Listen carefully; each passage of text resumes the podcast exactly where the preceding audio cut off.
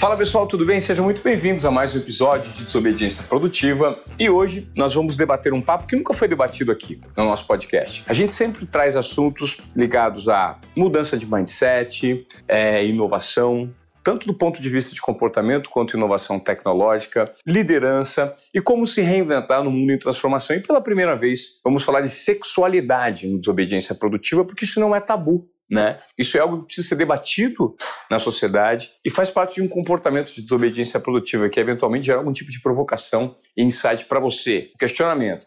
Então nós trouxemos hoje é, uma mulher super engajada com esse assunto porque ela é educadora sexual. Ela é uma educadora sexual, tem 24 anos, é super conectada com as novas gerações e por conta dela ser uma educadora sexual e ter apenas 24 anos, quando eu digo apenas é porque eu sou mais velho, eu trouxe também alguém para debater que tem a mesma, não idade, mas faz parte da mesma geração, que é a Giovana Lemos, que já participou, além de sócia aqui na nossa empresa, a Giovana tem um, um, ponto de vista bem interessante sobre sexualidade. Então, se você quer saber mais sobre sexualidade do ponto de vista feminino também do masculino, tá? A gente vai falar sobre só sobre mulheres, não, a gente vai falar sobre os homens também. Então eu tenho o privilégio de apresentar hoje aqui como convidada a Mari Williams, né, que debate esse assunto nas mídias digitais e vai explicar para a gente como tem sido esse impacto do trabalho. Gil, seja bem-vinda também. Muito legal a gente receber uma convidada como ela, né? Muito legal, estou muito animada. Vai ser um papo muito importante, tanto para o público feminino quanto para o público masculino.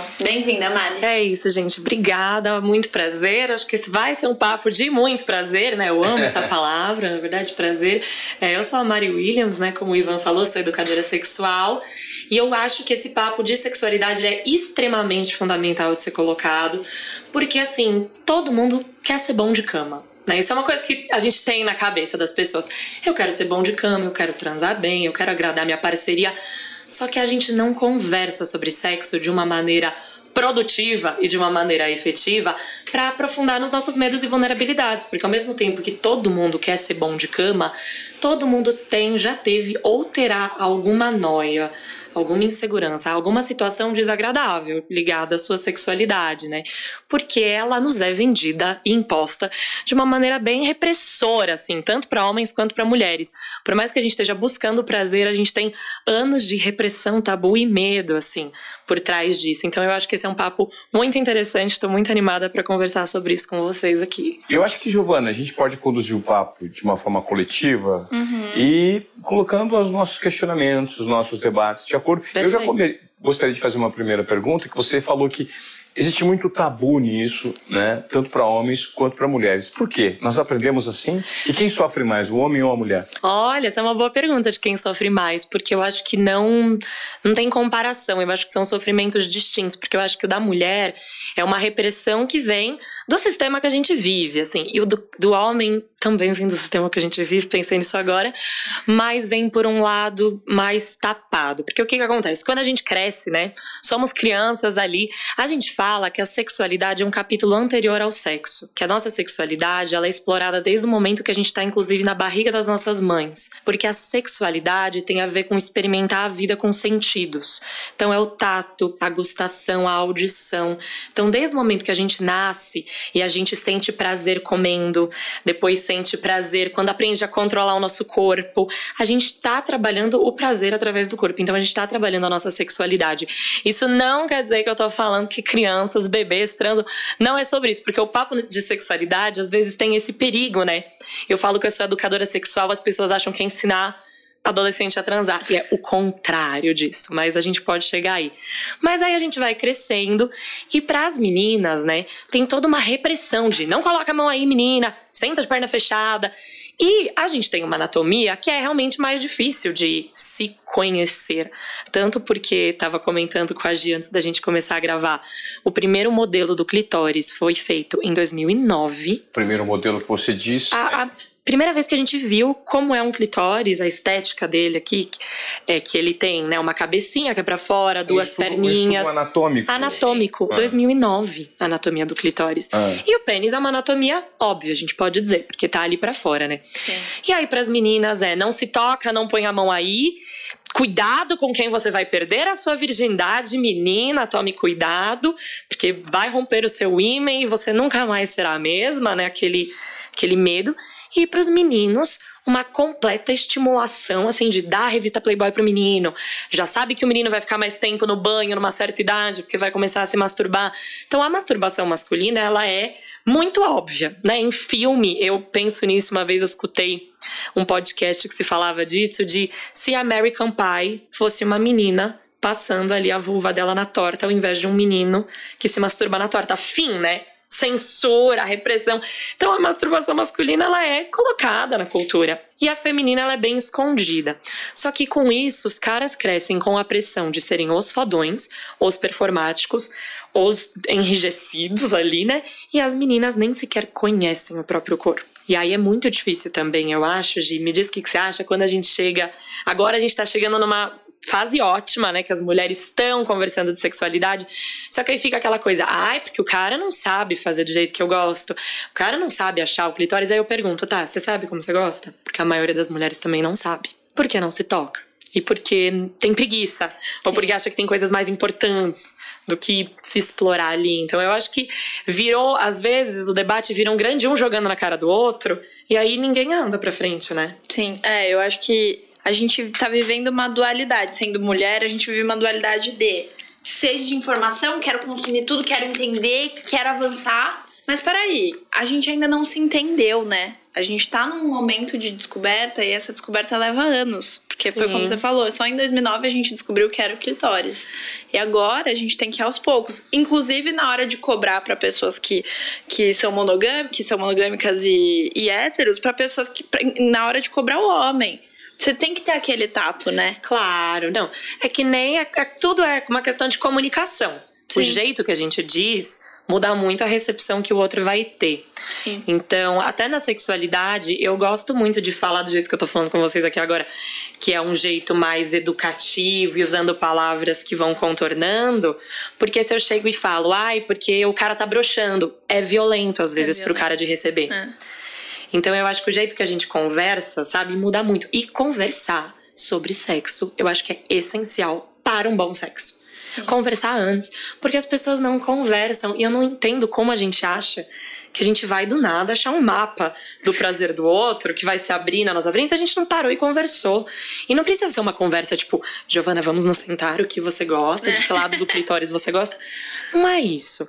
A gente pode conversar não verbalmente também, mas é dar tempo pro corpo responder. Tipo, o corpo é a maior ferramenta que a gente tem. Você quer explorar seu prazer, você tem corpo. É, eu acho interessante quando você fala é, de exploração, de conversar sobre, mas dando um passinho atrás. Um dos pontos apontados é, aqui por você foi que a educação sexual, principalmente para a mulher, ela é tabu porque vivemos numa sociedade machista, né, uma sociedade patriarcal e os comportamentos que são é, exigidos da mulher enquanto da menina, né, enquanto menina, enquanto uhum. criança, são diferentes dos comportamentos do homem. E aí eu te pergunto, o Ivan, que tem uma filha, e gostaria de criá-la com uma lente um pouco mais democrática, qual seria o comportamento e qual é a idade para você eventualmente começar a gerar algumas provocações nesse, né, nessa aproximação, tratando desse tipo de assunto, para que a gente não incorre, porque a gente tente quebrar esse ciclo mesmo, né, que existe hoje na sociedade, porque, por exemplo, é um desafio que eu, enquanto pai, preciso. Com eu certeza. Tenho, Quantos anos sua filha tem? A minha filha tem nove anos. Nove anos. É. é muito boa essa pergunta, na verdade. O o que se fala, né, sobre educação sexual para crianças e adolescentes, né? Uma coisa muito importante é a gente nunca reprimir eles de tocar o próprio corpo. Isso não quer dizer que se sua filha, por exemplo, no meio do restaurante decidir colocar a mão lá nela, você não deve dizer nada, porque a gente também tem que ir sabendo educar o momento de fazer isso. Então, o que, que a gente fala lá desde o início, né? Que a criança, quando ela é bebê, e ela tá de fralda, ela não tem acesso ali às genitais dela. E assim como às vezes receber uma massagem é gostoso, comer um doce é gostoso, a gente sabe que é gostoso por a gente já adulto. E a criança, ela não tem malícia quando ela é, uma bebê, é um bebê e coloca a mão nela. Ela tá vendo uma parte do corpo dela que é gostosa. Nossa, eu vou querer tocar, é gostoso isso aqui. Sim. Só que a gente projeta uma malícia.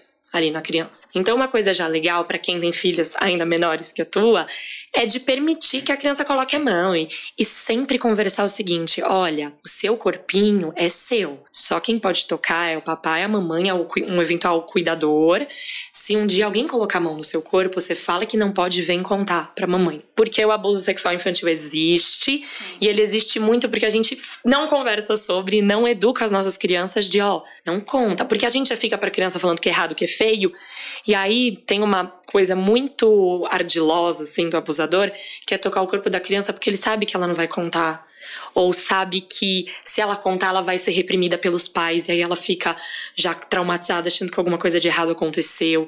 E o abusador vai seduzindo a criança porque é gostoso. E ele faz com que a criança se sinta mal porque ela sentiu algo gostoso e ela percebe que era errado. Só que aí é isso, a gente vai educando e falando, ó, oh, se alguém tocar no seu corpo, o seu corpo é seu. Assim como a gente crescido, o nosso corpo é nosso também, né? E às vezes parece que isso ainda não tá na mente coletiva, tanto que tem cara que chega pegando na cintura na balada, sabe assim?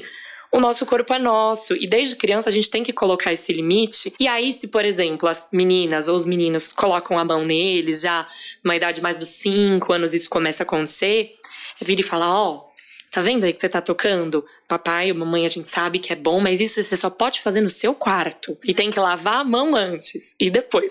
Porque é que nem uma educação de ir no banheiro. É num espaço privado. Porque aí a gente não poda que a criança vá descobrindo o corpo dela. Porque isso alguma hora vai acontecer. Tipo, isso acontece. E que idade acontece normalmente com meninos e meninas? A Olha, é, eu não, não tenho essa informação exata para te dar.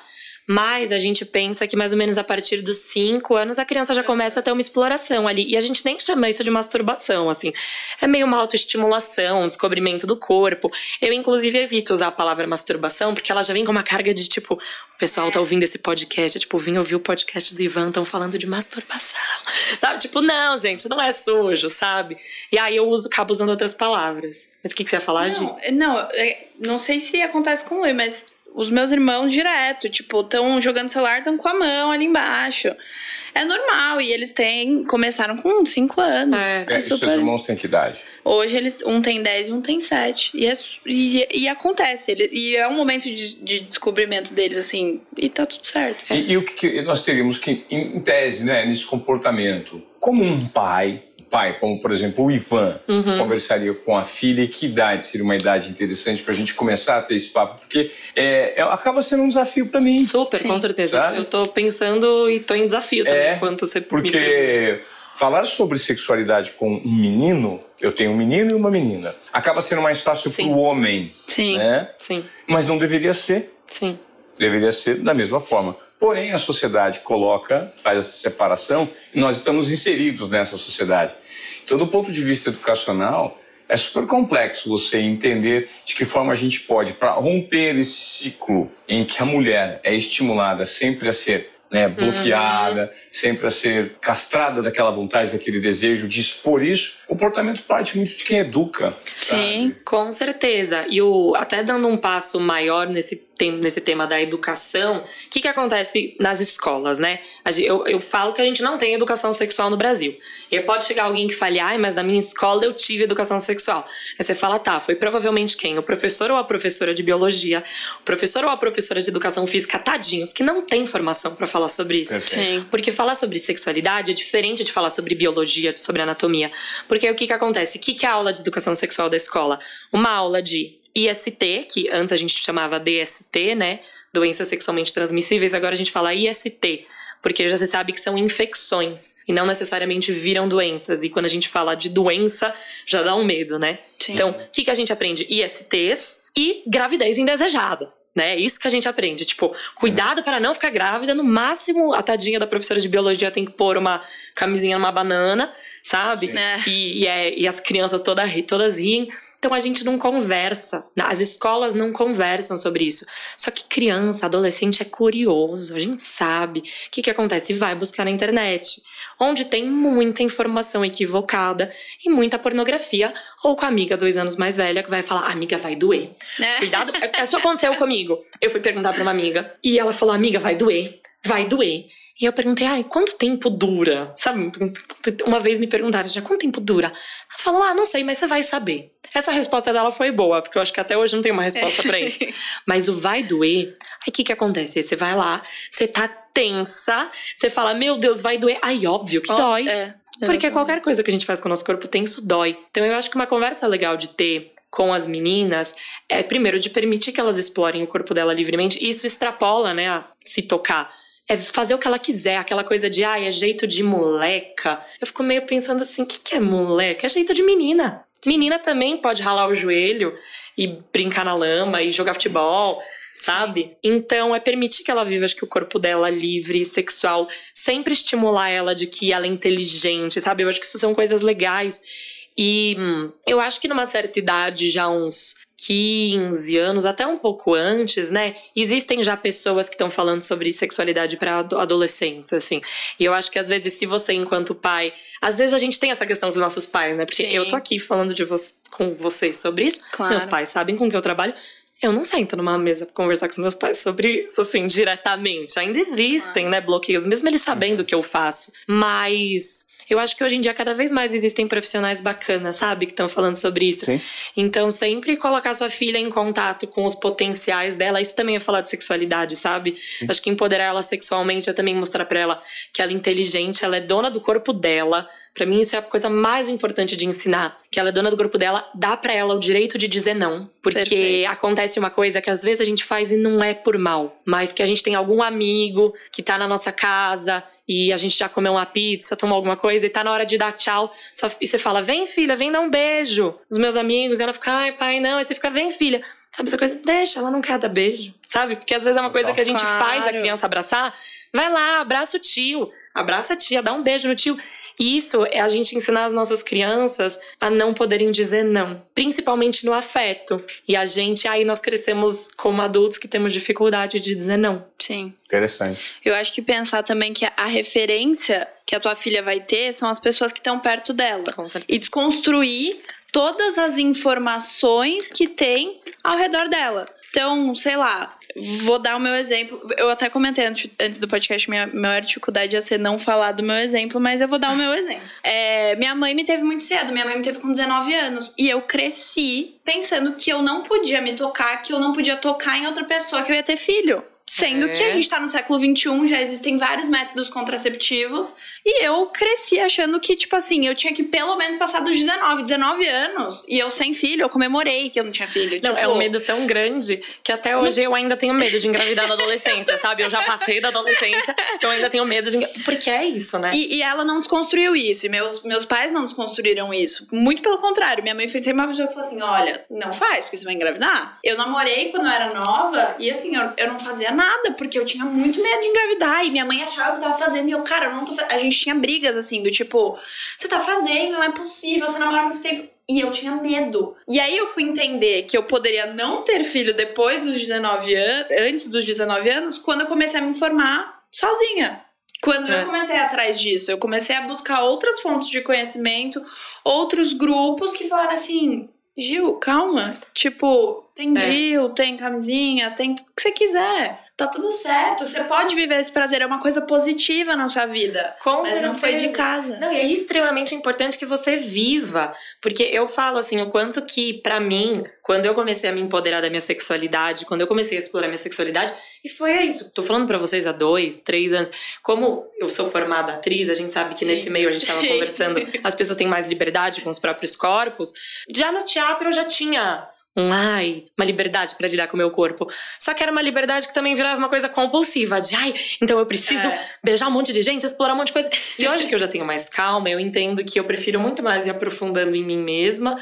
E isso me deu tanto empoderamento, porque quando eu percebi o prazer que o meu corpo pode me dar e o quanto que eu posso me satisfazer sozinha, nossa, se eu saio com alguém, não é pra pessoa me satisfazer. É, é porque eu quero gastar meu tempo com aquela pessoa. Sim. É porque eu quero ver o que ela tem a dizer.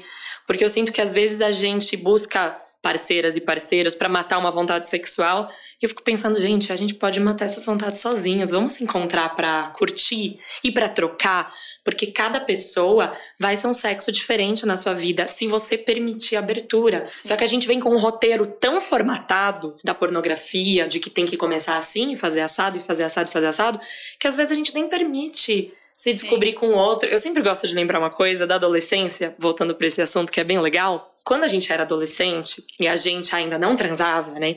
A gente dava aqueles beijos na boca e beijava e passava a mão pelo corpo e tacava o outro na parede. Sabe aquela coisa que subia Sim. um calor? Você falava, ai meu Deus, eu não sei o que fazer, eu não sei o que eu posso fazer. E quando você começava a sentir uma coisa, você falava, ai meu Deus, mas eu não vou fazer nada.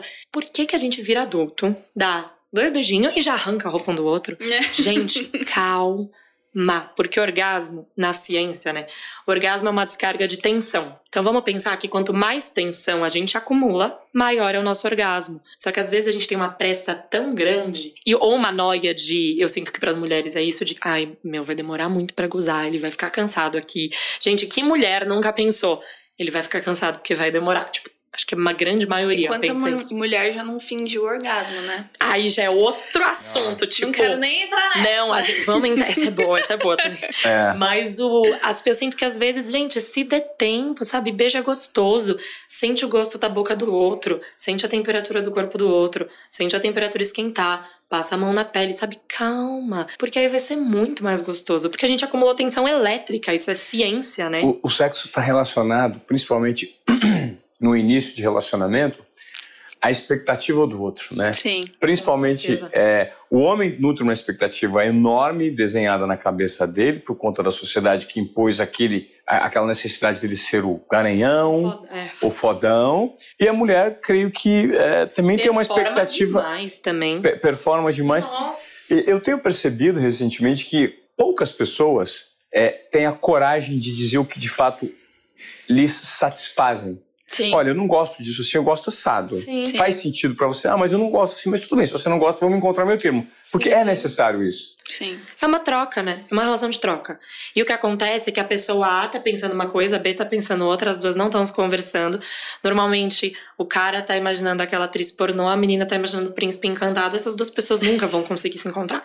É. Sabe? Pelo padrão que se vende aí. E como diminuir isso aí, Mari? Então, diálogo, Ivan, muito diálogo. E é um diálogo que pode acontecer antes do sexo e que é interessantíssimo. É mesmo para pessoas que se conheceram no primeiro então, dia? Eu sempre Aí que tá. falo é. que é. pode me usar de álibi. Chega, tá tomando uma cerveja com alguém? Pode ser no primeiro. Eu, assim, eu aqui, eu já sou uma pessoa que trabalha com isso, então para mim é super interessante quando tá. as pessoas querem falar disso. Mas eu sinto que na nossa geração isso fica cada vez melhor, né, Gi? Porque Sim. eu sinto que é, você tá lá, tomando uma cerveja com alguém, tá conversando, vira e fala: Meu, eu ouvi um podcast outro dia muito legal do Ivan. Lembra do Ivan, que trabalhava naquela emissora? Eu ouvi um podcast do Ivan falando com uma menina que é educadora sexual.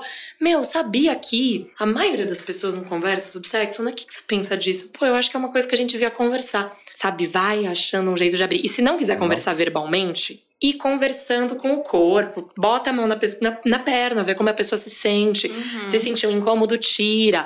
Ou mesmo, Ivan, porque eu acho que às vezes casais que estão há anos perderam o tesão no outro, não conversam sobre isso. isso. E é uma coisa importante. E aí o que eu vejo muito é que tem casal que não se beija mais na boca. Sabe, não se beija mais na boca. Sim. E gente, beijar na boca é tão importante. Sabe, não se toca mais. E aí o que acontece? Quando um dos dois vai buscar o beijo, o outro já fica com bode, porque já fala, ah, quer transar. Sim. É, e, e, como trabalhar isso, né? Em casas. Se então, você está ouvindo esse podcast, eventualmente você vive isso. E essas dificuldades, gente, é, eu sei que elas são difíceis de admitir, mas elas fazem parte da rotina de muita gente, tá? É, e por isso que a gente trouxe aqui a Mari para debater, para gerar uma provocação, um incômodo, para você tentar, de repente, poxa, isso faz parte da minha rotina ou não faz parte da minha rotina, faz parte da rotina de uma pessoa que precisa ouvir. Então, compartilhe esse conteúdo, esse é o pedido que a gente faz aqui no Desobediência Produtiva, porque nosso objetivo é, de fato, fazer a diferença na vida de vocês. É um conteúdo para gerar provocação, insights, tirar vocês todos da zona de acomodação e refletirem sobre o assunto que está em pauta hoje. Então, por exemplo, é, eu tenho muitos amigos que são casados e que não têm relação, Sim. aquela relação com a esposa. Sim. Né? Não é mais aquela relação de são casados, é, mantêm o casamento ali e quando querem ter prazer vão para fora do casamento, É, né, idealizam algo fora Sim. e vão levando com a barriga. É, tem várias coisas assim pra pra se pensar sobre isso, né? Tem uma coisa que eu sinto que às vezes é pensar que tipo de sexo a gente estava fazendo. Porque se a gente parou, tinha algum tipo de sexo que a gente estava fazendo. Uhum. Sim. É, é muito difícil, às vezes, conversar sobre isso. Só que a gente tem uma coisa que a gente chama gap do orgasmo, Uhum. que é o seguinte: as mulheres gozam muito menos que os homens. E as mulheres hétero gozam menos ainda que as mulheres bis e que as mulheres lésbicas. Os homens são as pessoas que mais têm efetividade, assim. Acho que até um negócio de. Isso é biologicamente falando, não, né? não, nem é biologicamente, não, é cultural mesmo. Cultural. Biológico, todos nós temos a possibilidade de termos orgasmos. Sim. Tem já uma questão biológica de, por exemplo, o clitóris precisa de 200 ml de sangue para ficar ereto. O pênis precisa de 10. 10? 10. 10. Só? Só.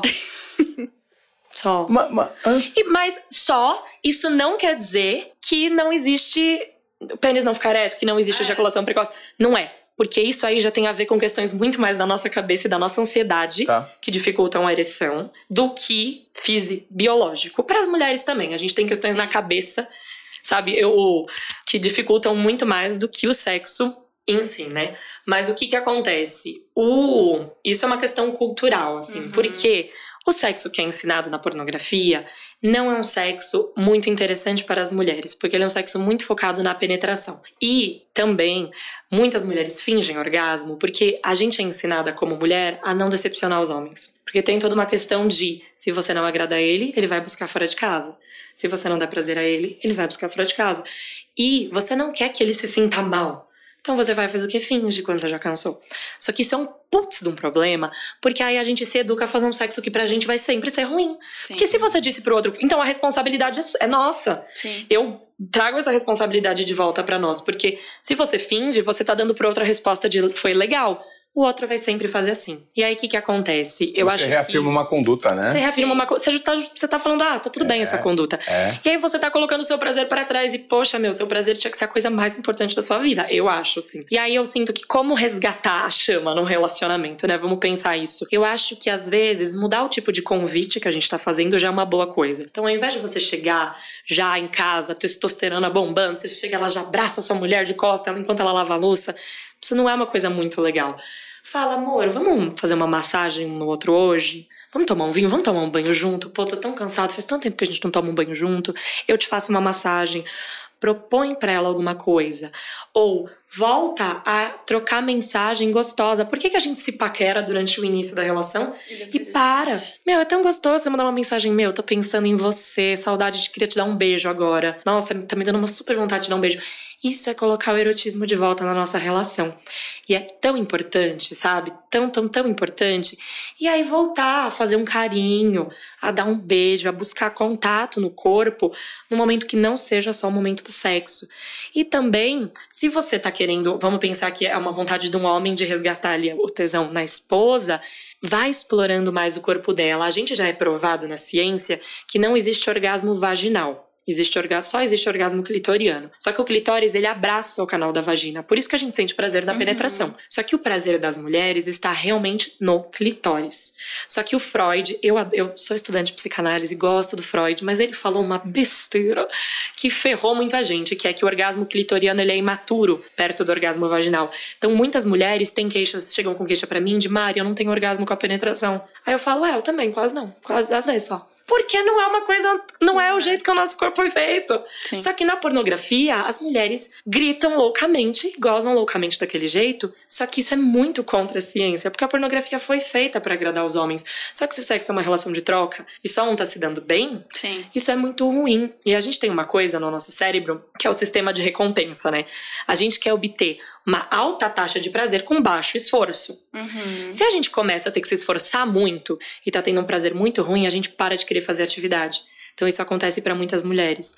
Meu, elas vão lá, vira de um lado, vira do outro, faz 1400 posições, geme de mil jeitos diferentes que não são os que ela de fato tá querendo. Pra, no fim, não ter muito prazer, o cérebro dela vai falar para ela, gata, ó, isso não é legal, vai ver série, vai mexer no Instagram. E ver série e mexer no Instagram é bom também, não é ruim, né? Sim. Mas aí a gente para de querer. E aí que, aí que rola o vício na pornografia, porque você fez um baixíssimo esforço, você deu play num vídeo e você teve um alto prazer, né?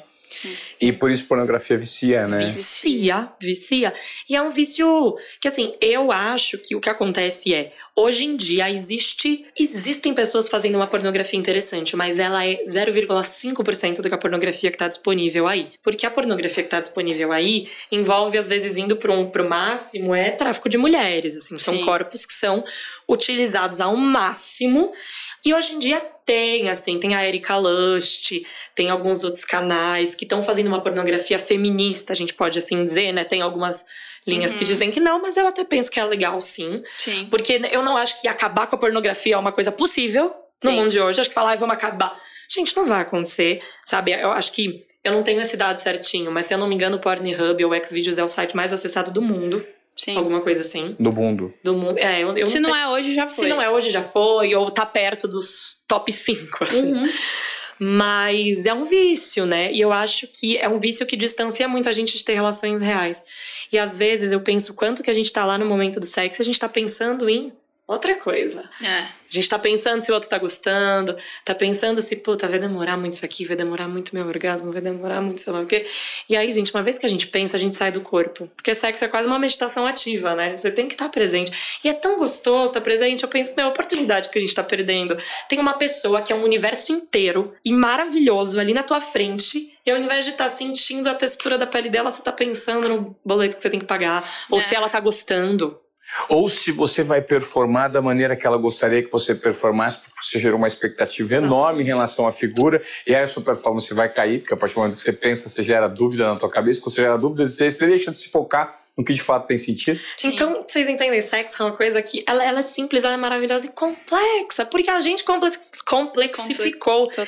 E até tem a pergunta que eu falo, falei pra vocês que eu gosto de fazer, que é se você tá sentindo prazer porque você de fato tá sentindo prazer, ou se você tá sentindo prazer porque você tá tendo muito êxito na sua performance. Porque é uma coisa, né? A gente quer ser os Sim. melhores na nossa performance também. E assim, e performar também tem- não é. Eu nunca falo que é nada 880. A gente não vai parar completamente. A gente pode, sabe, botar uma força ali, botar uma delicadeza ali, mas é fazer porque você tá com vontade, porque tá sendo gostoso. Porque às vezes já virou uma coisa tão automática que você nem percebe. Quando você viu, você nem. Alguém fala, nossa, como é que foi? Ah, sei lá, foi bom. Sabe, sei lá, me perdi. É. Não, foi, foi igual todas as vezes. E nunca é igual todas as vezes, né? Perfeito. E aí, Giovana, vamos, vamos falar agora um pouco mais do, do ponto de vista da sua situação hoje, né? Dos seus questionamentos, porque a Giovana é muito engajada com esse tipo de Eu tô assunto. vendo. Não, eu tô paralisada aqui, porque é muita informação e É. eu acho que é um conteúdo muito bom. Mas uma pergunta muito básica que me veio quando você tava falando, principalmente de casal. Me pergunto, não é meu caso, mas eu vejo muitas amigas se perguntando: será que, que esses casais, essas pessoas envolvidas hoje, a gente tá falando, a gente não tá delimitando nenhuma geração. Será que elas estão preparadas pra ter essa conversa? Porque, cara, é, eu até meninas mais novas, como nós, assim, eu, eu vejo um- uma questão, tipo, eu não consigo falar com ele, ou eu não consigo falar com ela, a gente não consegue conversar, e são pessoas que, teoricamente, estão ali num, num ambiente de intimidade, mas parece que as pessoas não estão preparadas para essa conversa.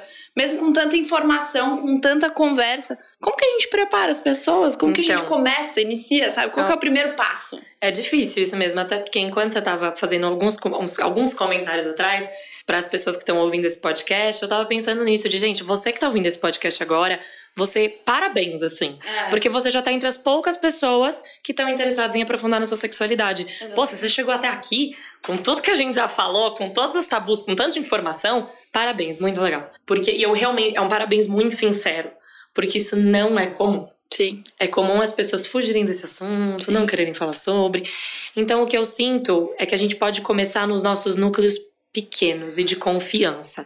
Então, você que tá aqui hoje comigo, chegar para uma amiga tua e falar: Meu, gravei um podcast super legal. Ou, espero que esteja sendo super legal, tá, gente? Super legal. Espero- Tá muito legal. Muito bom. Gravei um podcast super legal. Foi o melhor que eu já. A brincadeira, melhor que a gente já gravou. Chegar pra tua amiga e falar: gravamos um podcast hoje. E, sei lá, fiquei pensando sobre como a gente não conversa sobre a nossa sexualidade. Como que tá isso pra você, amiga? Porque isso é uma conversa que eu comecei a ter com as minhas amigas. Sim. E aí descobri amiga minha que nunca tinha tido orgasmo, amiga minha que tinha muita dificuldade pra ter, amiga minha que não sabia que era um squirt, quem que era um orgasmo. Sabe, eu comecei a descobrir tantas coisas. Então, você chegar nos seus núcleos próximos e até pros caras, eu acho que isso é difícil. Mas, nossa, abre um espaço pra conversar tão legal de chegar e falar, meu, ai, sei lá, às vezes eu fico pensando, será que eu, eu realmente tô dando prazer para as mulheres com quem eu tô? O que, que você pensa sobre isso, assim? Porque Cara, fui ver, tem esse negócio, né? O clitóris é tão jovem, né? As pessoas. Se não quiser falar disso, às vezes eu falar, não sei se eu tô dando prazer, às vezes eu fico pensando, a gente sabe que mulher finge orgasmo, né, meu? Sexo não dá medo, e, sabe? E o tal do ponto G que tá na cabeça Ai, do posso homem? Falar é. Que é. é super complexo. Eu, falar, eu posso, vou mostrar para quem estiver vendo claro. na câmera, Maravilhoso. mas eu vou tentar ser bem didática no, na linguagem também. Tá bom. Aqui fica bom, será? Aqui, aqui ah, aqui. nessa aqui, ó. Gente, isso aqui eu tô mostrando aqui, eu tenho uma vulvinha então, uma coisa legal, Ivan, também. É, falando da tua filha, né? No caso de pais Sim. com filhas. Gente, chama vulva. Porque a gente dá tanto nome. Vulva é a vagina. Não. São duas coisas diferentes. Tá. É, isso aqui chama vulva. Sim. Porque a gente dá tanto nome, principalmente para falar com a menina. Ai, a florzinha, a periquita, a coisinha. Gente, vamos, vamos dar um nome para as coisas que têm nome. Porque isso às vezes distancia. É outra coisa que distancia. Tem uma educadora sexual que eu sou muito fã, que é a fundadora da Casa Prazerela, a Mariana Stock. Uhum. E ela fala que ela ensinou a filha dela a lavar, ela fala, ai mãe, eu vou lavar minha vulva. E é isso, sabe? Porque aí a gente dá nome para as coisas, assim. Sim. Mas isso aqui é a vulva. O que é a vulva? É a estrutura externa. Então vamos imaginar que você, quando tá lá tendo uma relação com uma mulher, ou se você é uma mulher, o que você tem ali que você vê é a sua vulva. A vulva tem os lábios externos, os lábios internos, eles não chamam grandes e pequenos lábios, que nem chamavam uns tempo atrás, porque eles têm tamanhos diversos. Uhum. Tem mulheres que vão ter os lábios internos maiores, tem mulheres que vão ter os lábios externos maiores. Não importa uhum. isso. Porque tem. O Brasil é o país que tem mais cirurgia estética de vulva. Gente. Do mundo. Estética. Estética. Estética. As mulheres, elas fazem uma cirurgia estética porque não são satisfeitas com Exatamente. o tamanho dos lábios. Exatamente. Sim. Tá. Porque na pornografia são aquelas vulvas muito distantes muito. das nossas. Sim. E que aí você fica vendo e falando, meu Deus, a minha é feia. Aí você vai lá e muda, né? Bom, aí a gente tem a uretra, que é por onde sai o xixi. Aqui em cima, eu tô mostrando, gente, é para quem tá ouvindo, ai meu Deus, é para cima da uretra, tem a cabecinha do clitóris. Embaixo tem a entrada da vagina. Aqui é a entrada da vagina. Tá. E aí o clitóris, na verdade, ele é grande. Ele é essa estrutura, eu tô mostrando aqui no vídeo, é uma estrutura grande que tem uma cabecinha e ela por tem dentro. duas pernas de cada lado, isso. E essa parte de dentro do clitóris, ela abraça o canal da vagina. Uhum. E aí o que que é o ponto G? Não existe ponto G. Tanã. Existe uma coisa que se chama área G que é a parte interna do clitóris. Então, se você colocar o dedo para dentro da vagina, uma falange e meia, gente, são dois centímetros de dedo, não é um dedo inteiro. Coloca, e se você fizer um movimentinho de vem cá, você vai achar a área G. Ela é mais rugosa, ela tem umas bolinhas. Isso aqui é a área G, que é o clitóris por dentro da vagina. Tadã. Por isso Não que sabia. existe o prazer na penetração, porque você está estimulando aqui. Só que quanto mais excitada a mulher tiver, o clitóris também fica ereto. O clitóris vai estar ereto, cheio de sangue, e ela vai ter mais prazer na penetração. Só que o clitóris ele é muito delicado, porque nele a gente tem 8 mil terminações nervosas. No pênis a gente tem 4 mil. Então o clitóris é uma estrutura menor, mas que dá muito mais prazer. Então, uhum. vamos com calma, com leveza, porque rola às vezes um dedo duro, uma língua dura e isso pode machucar. Então, escuta a pessoa que tá ali com você. Vê que sinais ela tá te dando, pergunta. Tá gostoso para você? Você quer que eu vá mais devagar? Você quer que eu vá mais para um lado? Você quer que eu vá mais para outro? Pergunta. E aí é isso que é o ponto G, gente, a parte de dentro do clitóris. Quem tá ouvindo e não tá podendo assistir agora, taca no Google aí estrutura do clitóris, Sim. que você vai conseguir ver. Tem muitas imagens de muita qualidade disponíveis pra gente hoje. Ô Mari, eu quero trazer um assunto novo aqui que você apresentou tudo isso e me veio, que são os brinquedos. Precisamos falar sobre brinquedos eróticos. Tá tudo bem, mulheres tenham os seus. É maravilhoso. É maravilhoso. Mas assim, eu acho que tem dois pontos. Primeiro, como introduzir isso numa relação com um homem?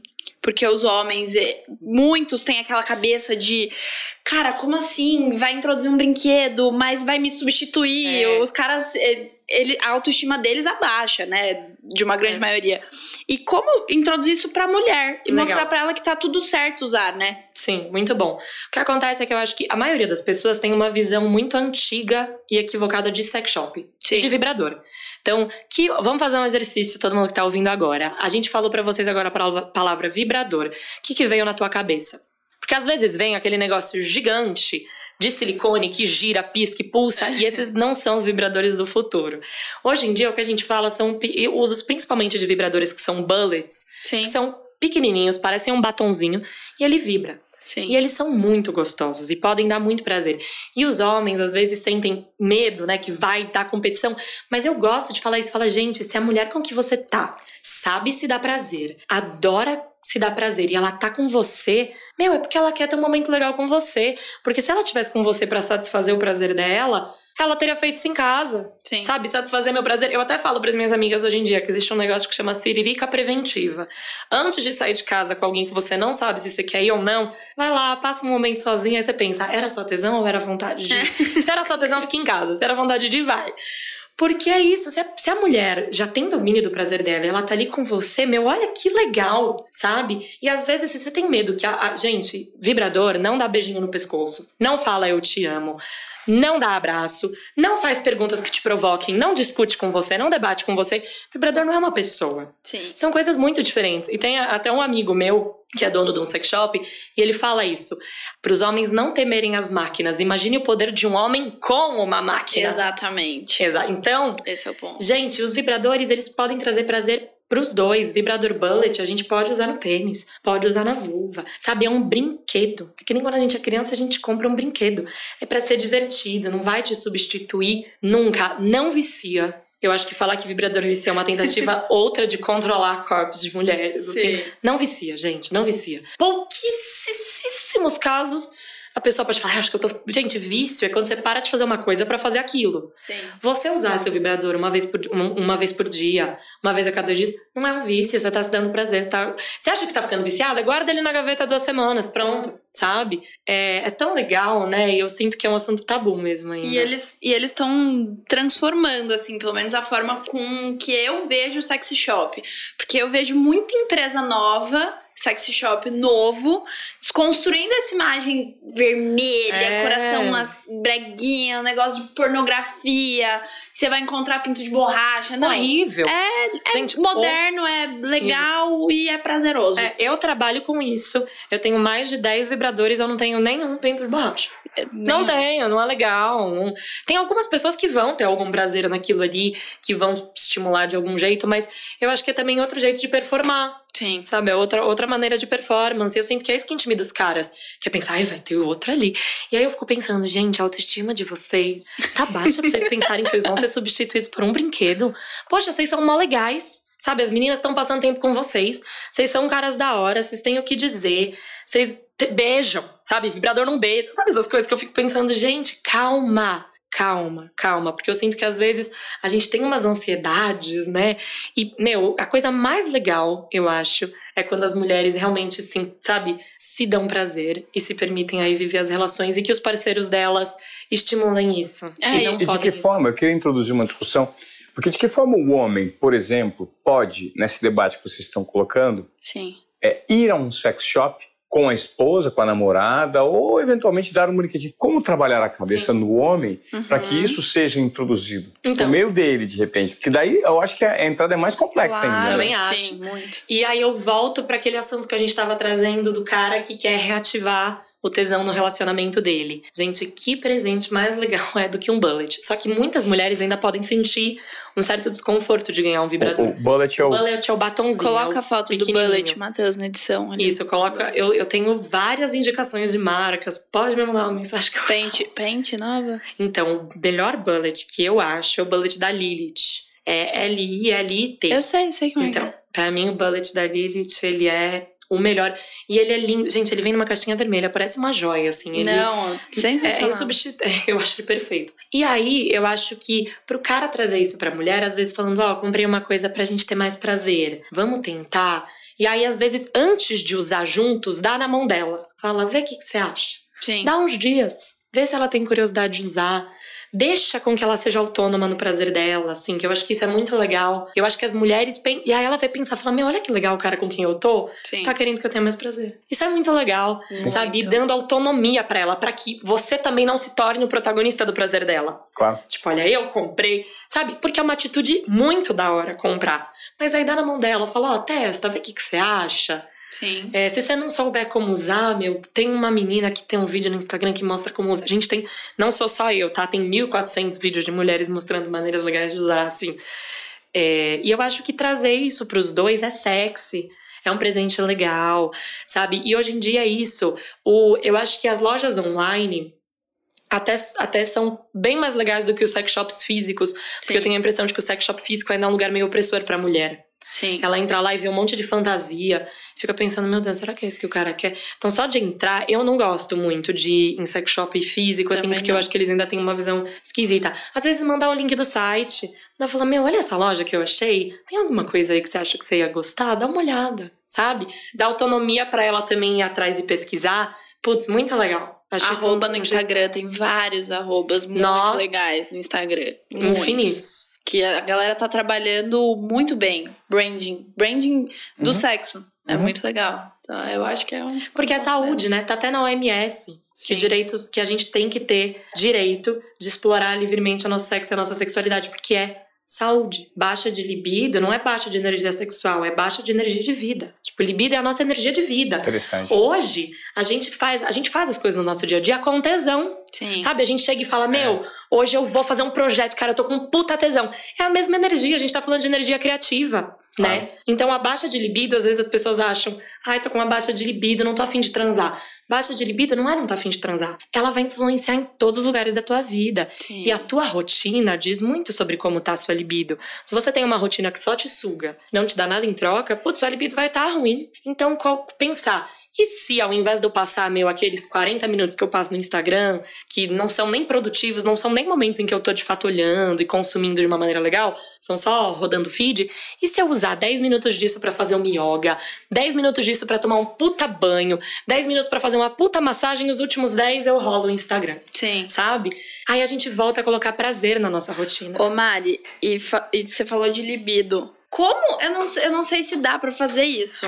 Mas assim, como administrar a sua libido? Como, puta, sei lá, tô numa baixa, você falou, movimenta todas as áreas da sua vida. Ok, tô numa baixa, como que eu aumento a libido? Sim. Dá- tem, tem mecanismos que podem ajudar você a Tem. aumentar a libido? É, como que você reconhece que você tá numa baixa de libido e não, sei lá, qualquer outro problema, Sim. entendeu? Não, ótima pergunta. Ve- a baixa de libido é uma coisa que vende muito, né? Tem muita marca de remédio que fala vou aumentar a sua libido. É. Muito floral pra libido. Só que eu olho pra tudo isso e penso, gente, a libido é uma coisa que a gente cons- conserta, não gosto muito dessa palavra, de dentro pra fora. Uhum. tá na gente. E aí a gente tem esse termo que a gente usa que é o resgate da libido. E aí eu gosto de fazer a pergunta: se a gente vai resgatar a nossa libido, quem a roubou, né? Se ela precisa ser resgatada, alguém pegou. Meu, é meu trabalho que tá me deixando exausta? É o meu relacionamento que não tá me fazendo bem? São as amizades que eu nutro? Tipo, qual que é o ponto da tua vida que você tá dando mais energia do que recebendo? Porque tudo deveria ser uma relação de troca. Né? Certo. A gente no trabalho coloca a nossa energia. Não vão ser todos os dias que vão ser legais, mas a gente tá numa relação ali de troca. Sim. Se algum ponto da tua vida não tá te dando nada em troca, a gente precisa colocar atenção nisso. Então, olhar para os problemas da tua vida é uma coisa que ajuda na libido. Sim. Porque aí, só que aí é muito mais profundo, sabe? Isso que é difícil. As pessoas querem soluções rápidas e compráveis.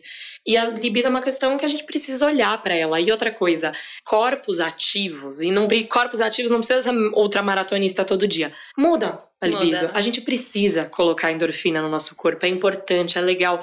E é legal, eu sinto que. Porque aí a gente mostra pro nosso corpo o que ele é capaz de fazer por nós. Porque às vezes o, o exercício, eu sinto que muitas mulheres têm preguiça de fazer exercício, tem bode, porque a educação física é um ambiente que não é muito legal para a maioria das mulheres.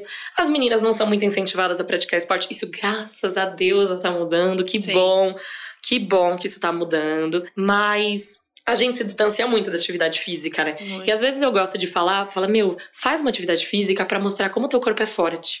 Porque quando a gente vê que o nosso corpo é forte, nós mesmas começamos a nos tornar mais fortes e a pensar que a gente é forte, que a gente consegue. Então, olhar para tua rotina, muda a tua libido, mexer o corpo, muda a tua libido, colocar momentos de prazer no seu dia, e se for momentos de prazer com o seu corpo, um banho relaxante. Gente, todo dia a gente toma banho, né? Sim. Eu acho, né? A maioria das pessoas a toma banho todo espera. dia.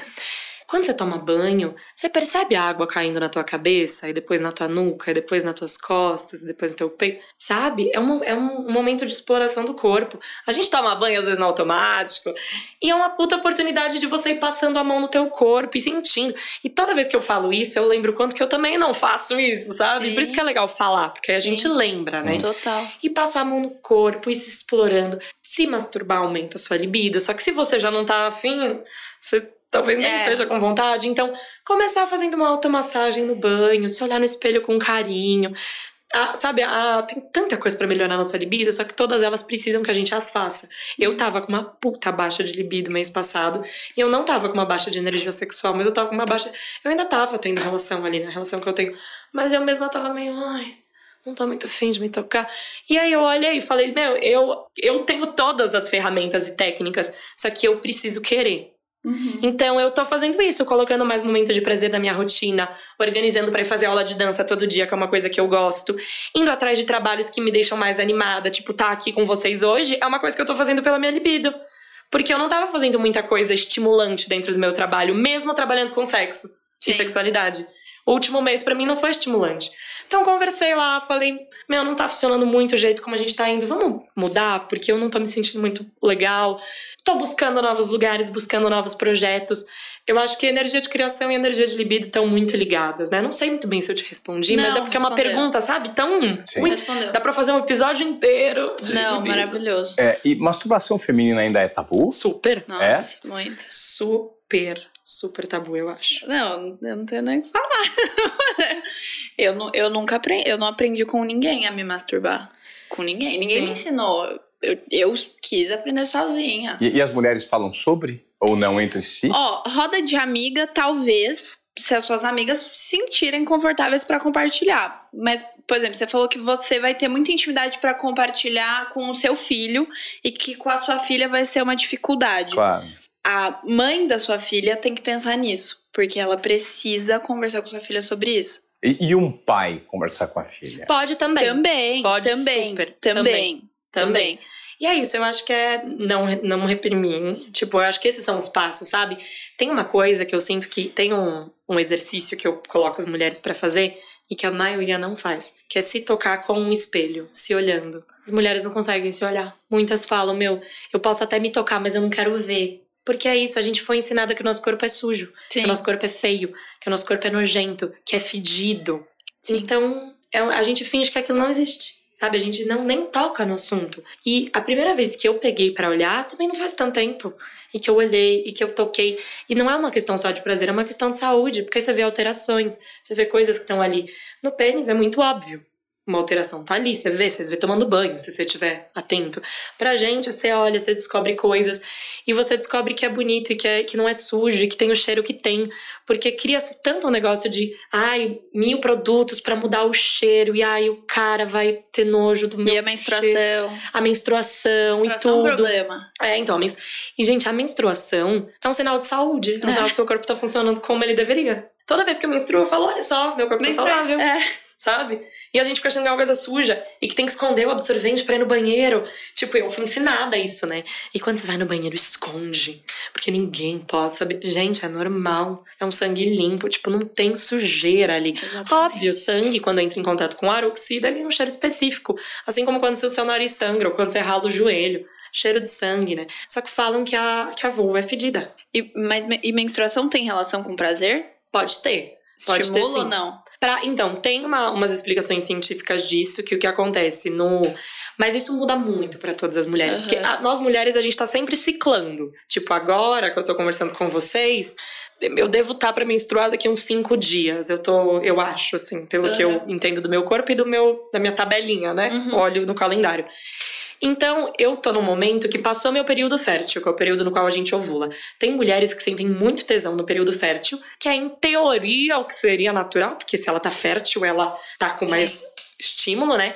E na menstruação querem se recolher mais. E tem mulheres que na menstruação ficam fogosas. E isso tem uma explicação. O segundo dia da nossa menstruação, a gente menstruou no primeiro dia, no segundo, a gente volta a ter um picozinho, não sei se é um pico ou se uma crescente de testosterona, Aham. que é um hormônio que estimula o nosso tesão. Então tem mulher que no segundo dia fala, eita, que é porque voltou a circular testosterona, porque a gente nós somos muito variáveis hormonalmente, os homens não, os homens são lineares, né? Trabalham com uma testosterona linear.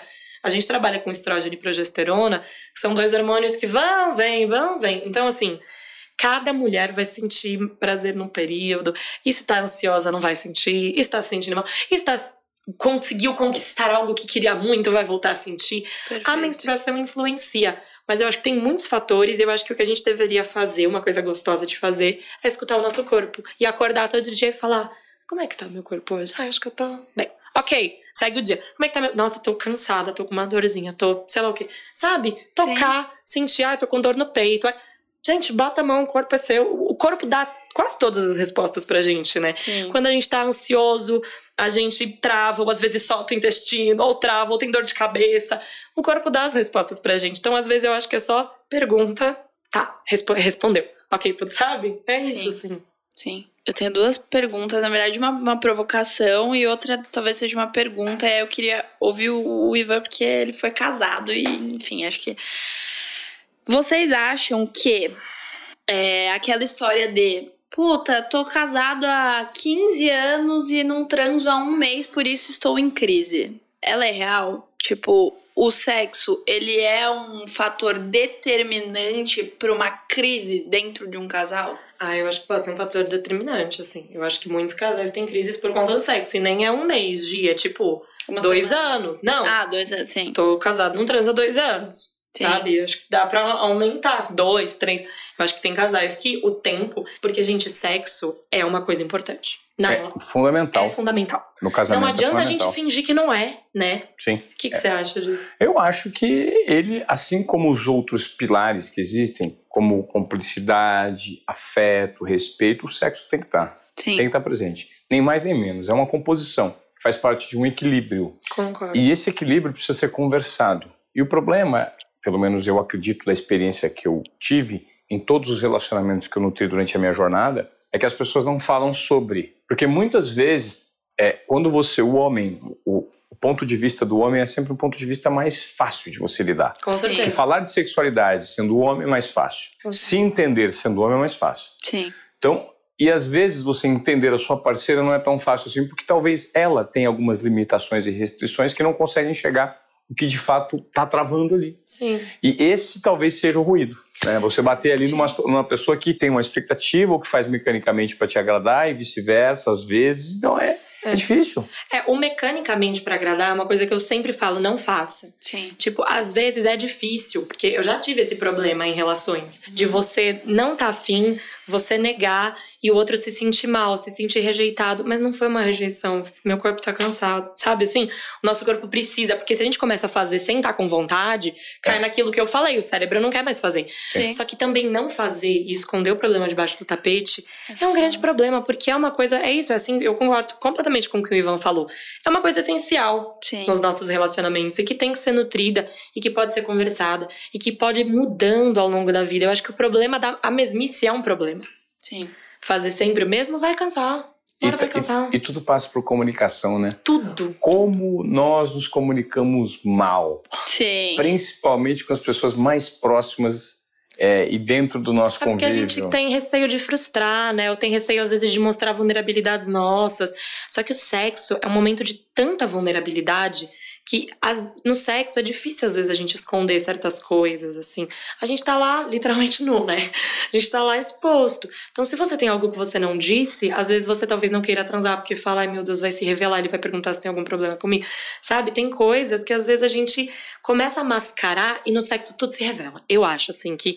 Ou tudo se esconde, né? Ou a Sim. gente mascara tudo pra não revelar nada. É. E aí não sente também. Não sente, né? E quando você fala sobre revelar e mascarar, existe muito fetiche que as pessoas boicotam, Sim. né? Porque tem vergonha de compartilhar o que gostam, tem vergonha de compartilhar, se sentem julgadas. É. Sim. E fetiche é algo produ- Sim. produtivo e positivo para o relacionamento, né? Super.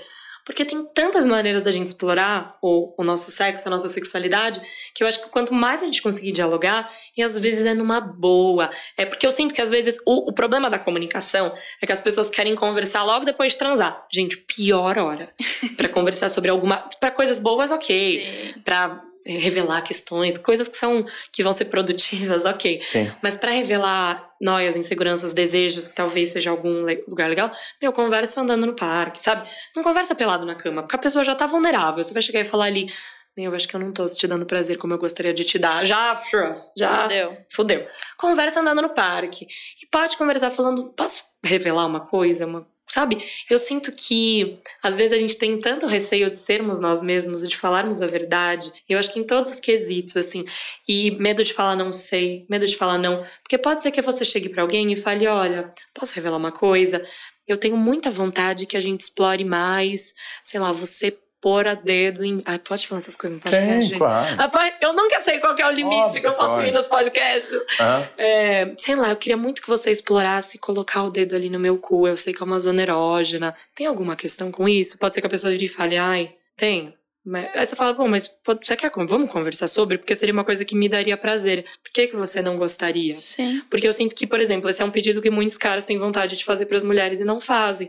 Ou tem receio até de explorar, porque aí vai ser viado, né? É. E qual que é o problema? Exatamente. Gente, eu não, é uma homofobia, às vezes, eu acho tão tosca, mascarada. Gente, é uma área de prazer. Explora, tipo, o nosso corpo inteiro dá prazer.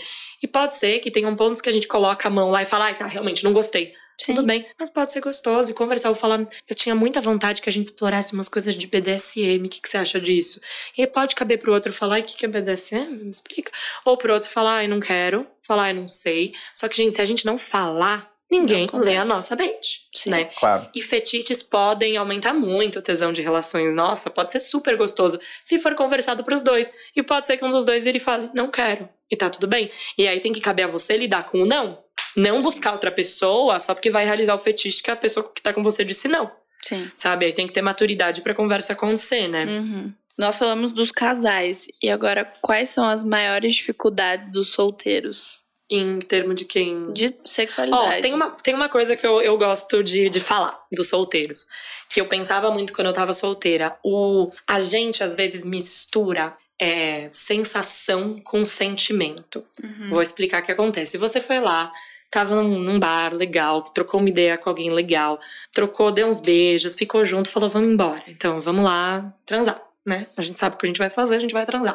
Chega lá e você pensa, meu, não quero demonstrar muita coisa pra essa pessoa não pensar que tá porque eu tô apaixonado, que eu tô Né? querendo mais. E aí você faz um sexo mecânico, às vezes distante, e nem aproveita. E eu falo, gente, sensação é diferente de sentimento. Você fazer um sexo gostoso com um beijo, com um toque, com um abraço, dormir junto, não quer dizer que a gente tá apaixonado. Total. Nunca. E eu sinto que tem muita gente que tem medo, sabe? De, de explorar, porque acha que o outro vai achar que tá apaixonado e a gente tá tudo bem. A gente também pode conversar e às vezes. Isso é uma coisa que eu falo muito do da paquera, assim. Gente, sejam sinceros com as pessoas com quem vocês estão paquerando. Por que, é que as pessoas se enrolam? Não entendo. Se você saiu com uma pessoa um dia, foi super legal. No outro dia a pessoa te chamou e você não tá afim, não fala que você não pode, que você tá ocupado. Fala, ó, Não Posso tá. ser sincero com você? Meu, foi super da hora aquele dia. Você é uma pessoa foda. né, Mas eu tô em meio em outra. Acho que eu vou sair com os meus amigos hoje. Eu tô querendo conhecer outras pessoas. Mas, meu, foi muito da hora aquele dia. Ponto. Porque às vezes a gente fica num eterno enrolar uns aos outros e a gente gasta uma puta energia pra fazer isso. Pra Sim. criar desculpa. Nossa, é uma energia pra mentir. Sabe, às Sim. vezes eu, eu levo isso pra todos os campos da minha vida. Se eu não tô afim, eu falo, já posso ser sincero? Eu falava isso. Falar com, com as pessoas que eu saía, que tinha sido muito legal. Eu falava, meu, foi muito legal, mas não tô afim. Ou se não foi muito legal, eu falava, ó, é, você não fala, não, eu acho que eu não falei, não foi muito legal, né? Mas falar, putz, super interessante te conhecer, mas eu tô em outra, tô querendo sair com outras pessoas, tô conhecendo outras pessoas. Mas boa sorte aí, sei lá, boa sorte não é muito bom também, né? Mas é isso, a gente se tromba por aí. Eu falava meio isso, a gente se tromba por aí. E o não tô afim não é um não gostei nem nada. A experiência pode ter sido boa, só que a pessoa pode não estar afim. E tá tudo e bem. tá tudo bem. Isso não É diz nada sobre sobre isso. você. Exato. Você continua sendo uma pessoa super Exato. foda, mesmo com outra pessoa não afim. Quantas pessoas muito legais já tiveram afim de nós e a gente não tava afim? E vice-versa. Se você tomou um fora de uma pessoa, não é porque você não é interessante. É Exatamente. porque era você, não era você. Perfeito. Né? A gente, a gente cruza. Eu cruzei já com tanta gente muito foda, sabe? Assim, que eu me relacionei. E que por alguma razão eu falei, meu, acho que não, não acho que é não, isso. Não é. Mas a pessoa continua sendo muito incrível, eu admiro, vejo no Instagram. Falo, meu, que pessoa foda, que legal que eu fiquei é. com essa pessoa. Mas é. não, não bateu, não, não foi, né? Sim. Eu Sim. mudei o assunto do sexo pra paquera, mas vai não, tudo, Não, mas né? é porque tem a ver, né? É tem como começa. Gente, eu, eu, a gente tem tanto assunto, né?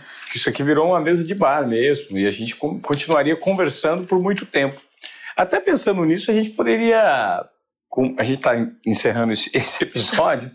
eu queria, inclusive, depois saber de vocês, se vocês curtiram, você que ouviu e assistiu a esse episódio com a Mari Williams e com a Giovanna Lemos, né, falando sobre sexualidade. Porque é, eu senti a necessidade, quando eu, eu conheci a Mari, vendo o trabalho dela, o quão importante ele é para a sociedade hoje e quão importante é enquanto é, assunto a ser debatido, né, também no Desobediência Produtiva, se geralmente é, as pessoas camuflam, né, escondem, é. sempre terceirizam a responsabilidade e o objetivo aqui não, é dar luz a esse tipo de, de, de debate. Eu não sei, a gente pode eventualmente pensar em um outro formato para esse assunto vir mais vezes ao Desobediência Produtiva. Gostaria de saber muito sobre é, a sua opinião. Você que acompanhou o programa até aqui, né? Seja por áudio ou por vídeo, dê um feedback pra gente. Vocês curtiram isso nos Obediência Produtiva? Foi a primeira vez que nós fizemos esse assunto. Sim. Né? Oh, fizemos um, um, um, debate sobre isso. Agora, é importante também saber como ele foi recebido, qual é a avaliação, porque a partir dessa avaliação a gente pode estender, aprofundar, debater mais vezes. Então eu conto muito com a sua colaboração. Eu queria te agradecer, viu, Mari? Mari? É, é, a sua presença aqui. Gil, valeu por Obrigada. você ter participado junto. Obrigada né? vocês. E ter ditado o ritmo também, para a gente com discutir certeza. também o ponto de vista feminino, que eu acho que é super importante. Então é isso, galera. Mari, mais uma vez, obrigado. Obrigada. Vamos tentar Obrigada, saber desse feedback. E você tem uma mensagem final? Ah, eu acho que, gente, tem uma coisa que eu gosto de falar, que é ninguém vai vai te fazer priorizar o seu prazer na sua vida. Então, seja você essa pessoa que vai colocar o seu prazer em primeiro lugar, converse sobre sexo e sexualidade. Conversar sobre sexo é sexy, sabe? Conversar com as pessoas sobre sexualidade é sexy. É interessante, se explorem. E toda vez que vocês tiverem dúvidas, perguntem, né? Legal. Porque eu acho que conversar sobre sexo é trabalhar a nossa sexualidade. Eu queria agradecer uhum. o convite de vocês. É um prazer mesmo estar aqui. Fiquei muito feliz. E a gente segue em diálogo aí. Maravilhosa. Tá Nossa, esse é um episódio muito importante do Desobediência Produtiva. Tô muito feliz com essa pauta. Espero que vocês gostem. Então, até a próxima, tá? Esperando o seu feedback. Compartilhe. Se você veio até aqui, compartilhe. Quem precisa ouvir mais sobre esse tipo de assunto? Mande um link para essa pessoa ou mande o seu comentário para gente por meio de direct message lá no Desobediência Esportiva, arroba Desobediência Esportiva. Vamos inclusive deixar o seu endereço Vou aqui. Vou deixar. Meu arroba é arroba Mari Williams. Williams com M, tipo a Fórmula 1, tipo jogadores americanos. Tá. Williams com M, Mari Williams. Legal. É isso. E o da Gil, você já conhece, né? A Gil tá sempre atrelada. É, é, é arroba G Gi Lemos. Lemos. Lemos. Ah, o Instagram ainda não me deu Gi Lemos. tá bom. Então tá, até a próxima, gente. Espero que vocês tenham curtido. Tchau, tchau. Beijo, valeu. valeu.